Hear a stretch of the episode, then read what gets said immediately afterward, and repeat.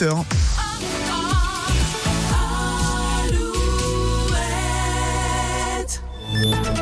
Alouette, les infos. Bonjour à vous, Denis Le Bars. Bonjour à vous, Nico. Et mais dis donc, fait pas un peu frais ce matin? Oui, un petit coup de froid ce matin sur une bonne partie est de la Vendée notamment, sur le Maine-et-Loire aussi.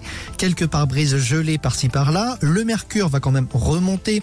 Nous retrouverons dans l'après-midi des températures de 12-13 degrés, température toujours supérieure au normal de saison. C'est d'ailleurs le bilan de cet hiver, décembre, janvier, février, un hiver plus doux que la moyenne, nous dit la chaîne météo, qui dresse un autre constat. Cet hiver a été moins ensoleillé que la moyenne de ces 30 dernières années. Un chauffard jugé en correctionnel aujourd'hui au tribunal correctionnel d'Angers alors qu'il roulait sans permis en état d'ébriété sous l'effet du cannabis. Cet homme de 26 ans avait fauché et blessé trois personnes à la sortie d'une discothèque de la ville le 5 janvier dernier. Il venait d'avoir une altercation avec un groupe de clients de l'établissement.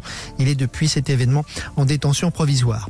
À Angers, toujours une vente aux enchères un peu particulière est programmée cet après-midi dans une salle des ventes de la ville. 300 lots sont à vendre. Ils proviennent tous d'un même château situé en Bretagne. Château à vendre, lui aussi d'ailleurs. Marie Piriot. Ce sont des objets de toutes sortes qui seront mis en vente demain. Tout ce que l'on peut imaginer dans un château de famille. Cela va des meubles à la vaisselle en passant par les tableaux et autres objets de décoration. Certains lots partiront pour quelques dizaines d'euros. D'autres sont estimés à plus de 8000 euros. C'est une famille d'aristocrates bretons qui souhaitent se séparer de ces objets. Elle souhaite d'ailleurs se séparer aussi du château lui-même.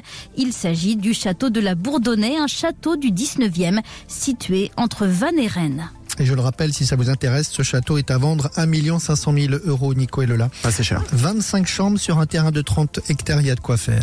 On parle des agriculteurs maintenant. Ce sont des professionnels non syndiqués qui ont instauré le blocage de la nationale 249 hier, plusieurs heures de blocage et de bouchons.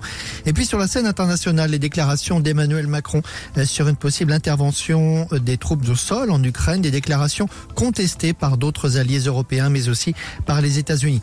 Le foot, Lyon est le premier qualifié pour les demi-finales de la Coupe de France. L'équipe de France féminine, elle, joue ce soir sa première grande finale, la finale de la Ligue des Nations contre l'Espagne, en Espagne, à Séville. Et puis en tennis de table, nous évoquions hier ce derby entre Angers et la Romagne. C'est la Romagne qui s'est imposée et qui prend la troisième place provisoire du championnat de France. Très belle journée sur Alouette. Le matin Alouette. 6h10.